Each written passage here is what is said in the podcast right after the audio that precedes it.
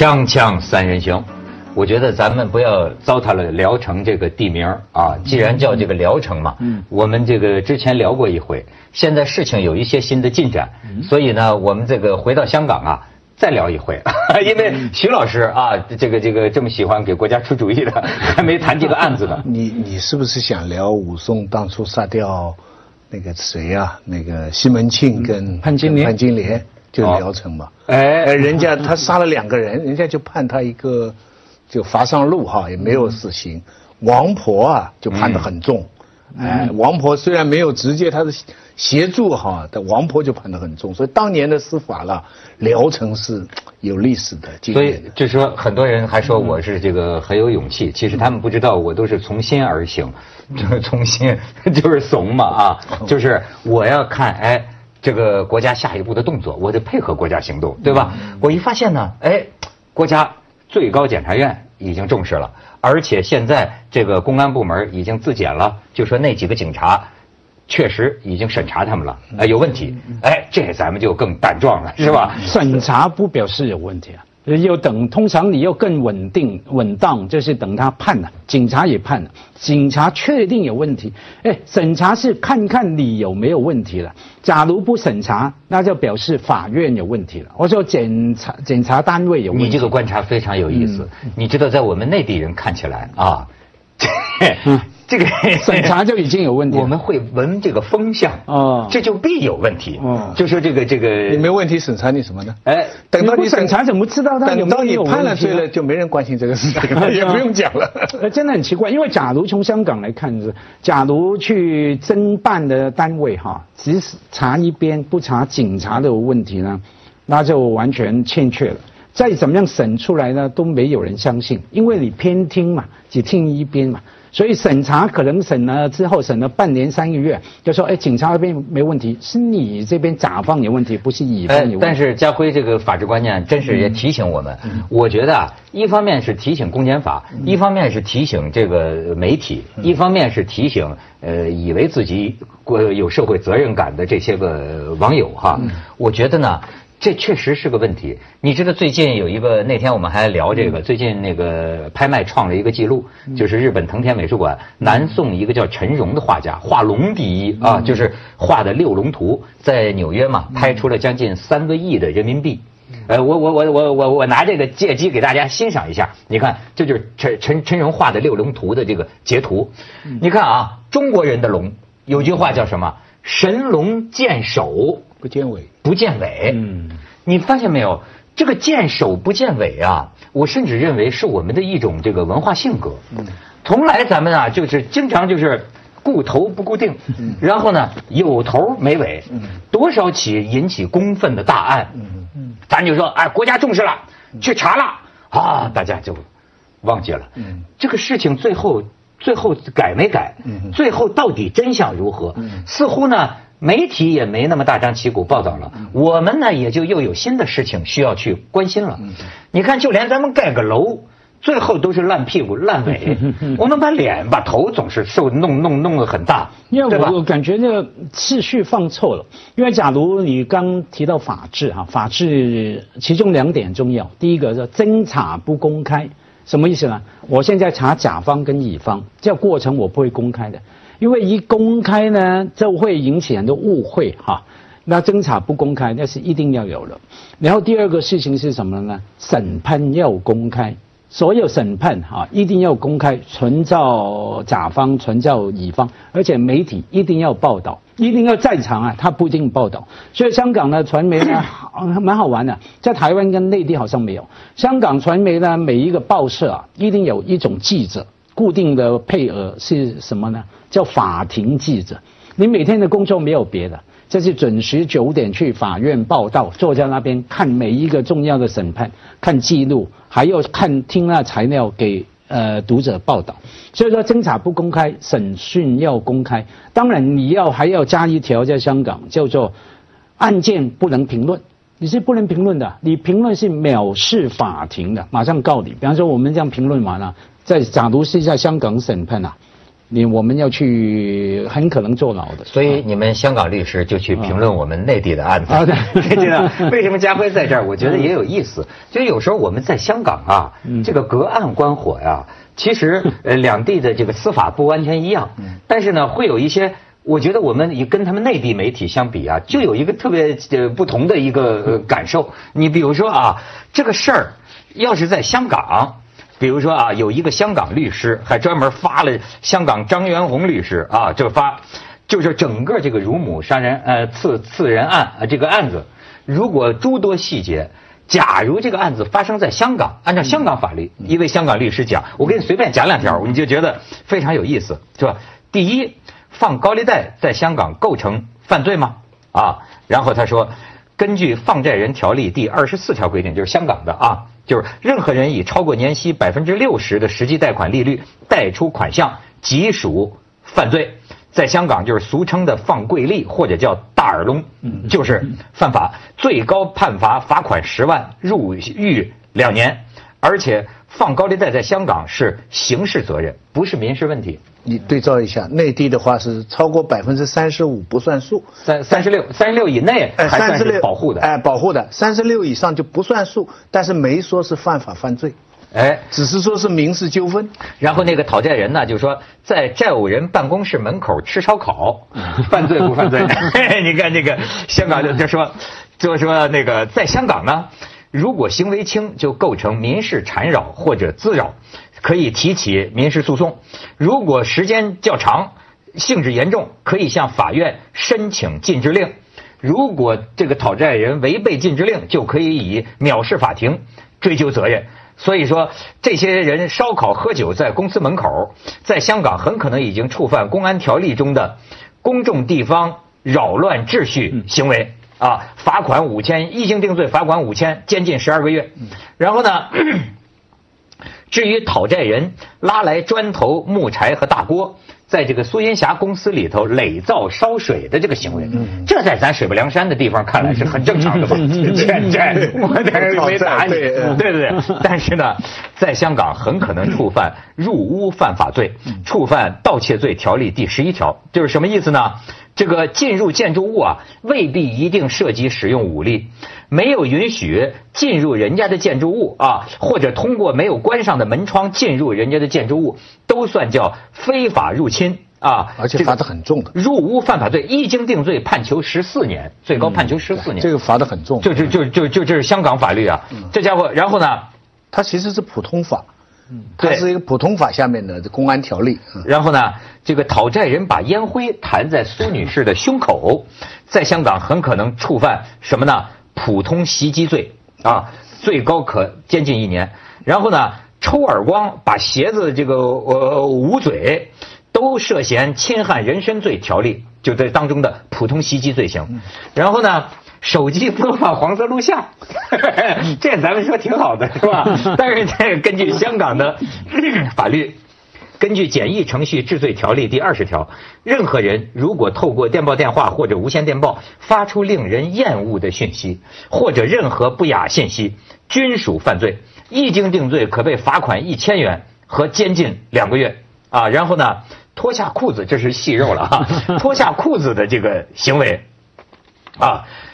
不要说这个，在香港，如果在家中裸露身体，被邻居从门窗看见，你在你自己家露，不要说在苏女士面前露，你在你自己家脱光了裤子，你要是没关窗帘被邻居在街道上我看见了，对吧？便有可能触犯猥亵暴露身体的罪行。就是说，任何人没有合法的解释，在公众地方或者公众可见的情况下猥亵暴露他身体的任何部分，即属犯罪。一经定罪，最高罚款一千元，监禁六个月。你这这玩列啊，还还还有最关键的、最关键的，警察接警后离开的行为。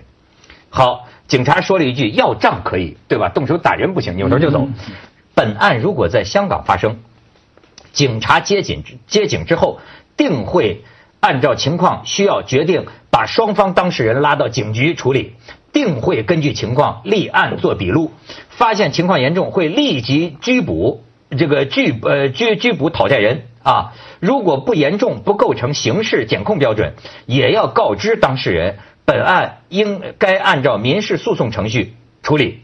呃，这个，对了，这个赐死乳母者的行为是不是呃正当防卫呢？好，在香港有一次，法官梁大荣法官在引导陪审团判断是否是自卫和合法自卫时，曾经这样写过一段话。在法律上，一个人如果被他人非法禁锢，或者真诚的相信自己被非法禁锢了，是可以使用合理武力去保护自身安全的。这正是陪审团本案你们需要考虑的事。而为了方便引导你们，我建议把该行为定义为自卫。这是香港的一个判例。那你们我稍稍补充一下，因为最后关键的部分，因为里面还有一些要件的，比方说我自卫的时候，第一个。我是不是用同样比例的暴力？你不能说我觉得你来骂我吐个口水，我拿个棍子打你，那不不合防卫过当啊。对，然后第二个要件是说，是不是确定哈，在我当时的情况，我判断没有其他方法，我不能骂你，骂你也不走，我骂你娘也不走，我骂你爸你也不走。那我没有其他方法了，而且我要保护自己。那要件是说没有其他可以的方法来保护自己。其实这个扩大来说，等于国家跟国家之间的战争行为嘛。所谓 just war 正义的战争，就是说你有没有其他方法？所以我们看到所有国家啊，在冲军事冲突以前，一定有这句对白的。哎，不是，我问你，你你要说香港这个也不见得多文明啊。嗯。咱们在香港经常听说的是帮人讨债的那个江湖人物，泼红油，泼红油啊，泼红油漆，泼粪。嗯。那这个到最后有起诉的，法院有啊，有有有有抓了。可是他抓黑社会吗？有有黑社会，而且那你很难讲是不是黑社会。通常他们判。上判香港商业社会运作，我家就被判呃判过红油嘛，可是让人钱多，那是找错门 啊，找找错门。然后嗯，因为香港很讨厌，比方说我跟大银行借钱啊，以为很正常啊，我欠你钱，顶多是说你告我，或者说我宣布破产，不是。现在大银行非常正规的国际的跨国的银行啊，我欠你钱不还是吧？信用卡，你把我的账委托给。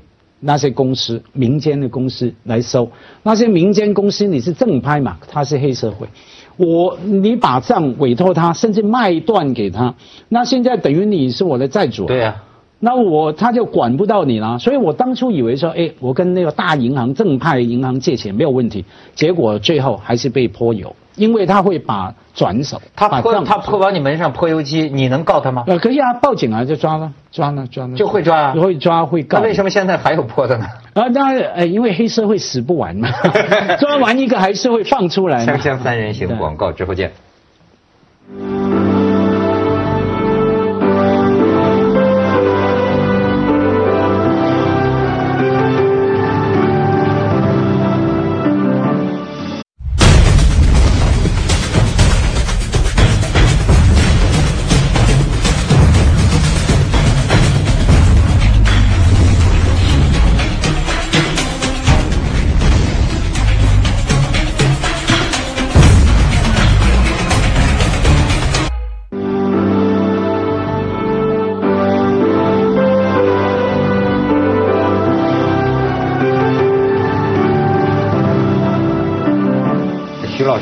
这事儿。这一刀捅出三个大问题，在我看来，都是巨大的问题。第一个就是高利贷，你看一对比之下，你香港那个普通法哈，对高利贷是犯罪的，内地呢没有把它作为刑事的犯罪，这个就差别很大，这个差别太大了。你现在中国有多多少少的高利贷，你看他只是说你可以不承认。但是理论上，你欠了这个债，你看他那个发放高利贷的集团，他没有，实际上没有在犯法。那客观上，这个是经济纠纷，对吧？但客观上，等于在帮着发放高利贷的集团。就客观上，你看，你因为你要以香港这个法来说，你放了高利贷，你超过那么多，你就是犯法，他就有所顾忌啊。这这是这是第一个大问题。这个问题，我相信。呃，普遍存在，只是这一刀把它捅到了大家的眼前了。那么与此相关，收高利贷要靠什么？靠黑社会，对不对？他因为我还不犯法，那我正常途径我拿不到，那我怎么办？要要。那么第二个有个大问题的就是所谓警察不作为的问题。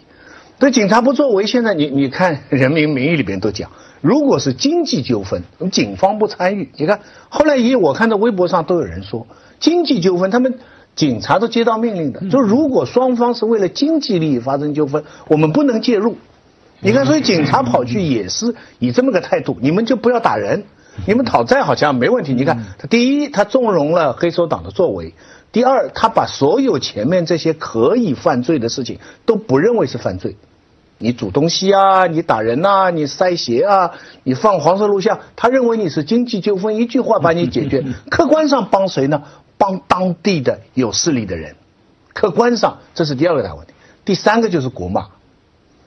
这个事情全国引起这么大的一个注意，就是乳母。乳母为什么这个事情那么大？那中国人骂人骂什么？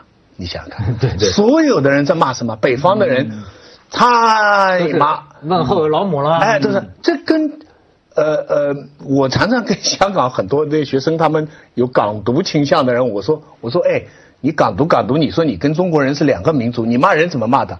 一骂跟北方话一样，人人家你你说英国人骂人家 F 打头啊，就 F 你不会到你妈的身上。我们是个慎终追远的民族啊。不是，说明我们这个集体无意识文化积淀里认为这是最大的耻辱。是骂人的目的不是说真的要跟你妈怎么样，而是说这个是你最大的耻辱。我们天天在嘴上操练。这个人身体力行，所以引起了全国这么大的一个 一个民愤，对不对？这个对，所以我跟你讲啊，就是呃，上次我们聊过一回，侧重于讲的是经济高利贷这方面。嗯。但是其实啊，我还有一个想讲的一个角度，就是徐老师这儿说的，就是呃，法律问题是专业，不是我们能探讨的。但是我感觉到，在中国的司法乃至于行政，包括这个正当防卫啊，怎么样算侵害啊？等等当中啊，背后有我们的一个观念上的问题，就是这个民族文化当中啊，一直到今天呢，不重视人的尊严。就是我们你看，相比之下，很多时候我们重视肉体的生命，哎，就是说你威胁了我肉体的生命了，这个法律上好像挺明白。但是呢，关于精神的生命，人的精神生命，比如说我们跟西方的这个司法相比，你会发现啊。在精神损害这个赔偿额上，中国到今天为止啊低的可怜呐。这就说明在我们的人心里，您这个人的尊严，你精神受的伤害，你精神上受的侮辱，价值几何呀？所以我就甚至我就想得更远。你比如包括咱们说界定死亡，我们前一阵不也谈嘛？什么安乐死啊、尊严死啊？你看我们往往还都是倾向于这个肉体生命，哎，这个人精神。咱们似乎，甚至我就讲，呃，有些你们作家过去鲁迅最爱写的是什么？就是这个这个民族啊，对吧？历史上有一些人是肉体给阉割了，我们河北话讲就是善了嘛，是吧？嗯。但是更多的人呢，是精神上给善了。对。所以从老子就预言嘛，这个上善若水嘛。你看我们做人做的如水一般，还还从心所欲呢。对，从心所欲，上善。所以我就说，你看。我们这个这个，你你有没有想到，其实这不光是一个法官，不光是一个警察的问题。我们这个是人与人之间，我们这个文明形态当中，现在就是不拿人的尊严，不拿人的自尊心当回事儿，连父母都不拿孩子的自尊心当回事儿。你说这是不是一个？在我们这个强调这个孝、强调祖宗这么一个中国文化里边，这种辱母的事情，就等于伊斯兰教里边你烧可兰经啊。你侮辱这个这个穆罕默德啊，或者说你圣经啊，啊，你对耶稣啊，其实它是一个母亲这种感情啊，中华民族这是我们的信仰，我们的宗教啊。这个法官完全没想到这么一条，这这是侮辱中国的宗教的东西。叫侮侮辱人家母亲当然不好，其实侮辱谁都不好嘛。侮辱你兄弟姐姐妹还是不一样。对，我我我先说哈，等一下回来说，我同意你的结论，我不同意你的推论哈。那个说辱母的骂人家的妈妈哈，我们看起来是说，哎，我们很生气，因为你骂了我妈妈，然后可是背后可能有另外一种同时发生的情绪是什么？我先说我们为什么要说我要什么你妈妈哈，我要跟你妈妈发生性行为，OK，生殖器官连接，OK。其实其实的意思是说我当你爸，你懂我意思吗？我。呃，跟你妈上了床了，等于是说我是你爸，甚至隐含其实我是你爸。嗯，其实这个呢，放回父权主义的角度来看呢，我们一方面是很心疼我们妈妈哈被人家这样的，那另外一方面是说我们还是回到自己，我不喜欢你当我爸，我你这样威胁到我的父权心态，你知道吗？哎，怎么你骂我妈的时候，其实你的意思是说你当了我的老子，其实是挑战了、威胁了我们。中国人哈，或者说很多文明都有了父权心态哈，所以到底是真的疼爱妈妈，还是其实不喜欢人家当我这是一个把权力压下来？哎，这个乳母的另外一面就是杀父，弑父，哎哎，就是弑父。哎，中国人的这个三种是，他们以前古人就说过，一个是亡国，一个是杀父，还有一个就是自己的老婆被人强占，这三个是不能忍的。这个这个呃，民国的时候，施剑翘因为那个那个军阀杀他的父亲，后来他就去报仇，隔多少年报仇，抓起来以后，很多的民国人士写信求，最后就轻罪释放。其实最多最多是防卫过当，就最多最多也可以来讲。不过我还想，你刚才讲那点真的非常重要，就是说这个这个精神上的这个伤害。我很小的时候，我有一点想不懂，就是看布告啊，杀人枪毙啊，强奸枪毙。我小时候不懂这一条，我就是问我的哥哥，问大人，我说为什么这个强奸要跟杀人一样重呢？你比方杀人，这个我总觉得这个罪应该，比方这个是枪毙，那个二十年就行了，为什么这个也要枪毙呢？然后我哥哥当时给我解释，我那个小孩嘛，他说你不知道你这个。强奸这个事情，你不仅是现在伤害了他的身体，你可能毁了他的一生，就是你带给他的创伤可能毁了一生，所以他形同于杀掉一个人，所以判刑全世界的共识，强奸判的那么重，而且这个强奸其实现在广义，这个不仅是指我们正式的讲的你进入身体什么什么，对，如果客观情况下，你一个男的，你在个楼梯角落。你把个女的逼到一个一个绝境中，你就像他里边，我不知道他那个，当然现在也有争议，说他这个这个行为啊，就是反正就按照判决书里讲的吧，他就是脱了裤子，呃，在这个他母亲面前展露了生殖器，嗯，呃，但但是另到这里，呃，但是另外一个说说他摩擦他的脸，对，那个好像是报道当中说的，哎，那么那我我不知道哪一个是事实哈，但假如像他说的那样。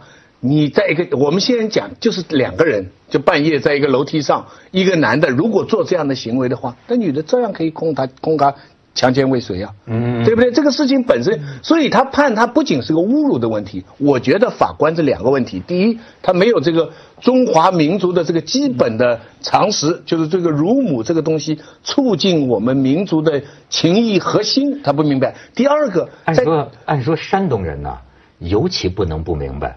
我们是孔孟之乡啊，我们你想我也是山东族籍，我们孔孟之乡是最重视这个东西的。不，最善意的来讲，他说他们现在太急于照搬法治的这个观念啊，不要用感情的因素，我们按理性来判断。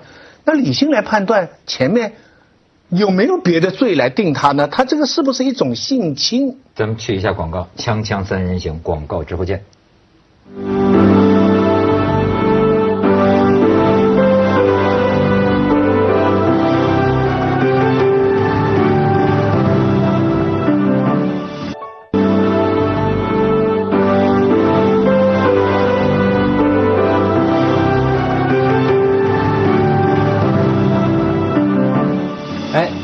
刚才说不同意我的推论，你的高见呢？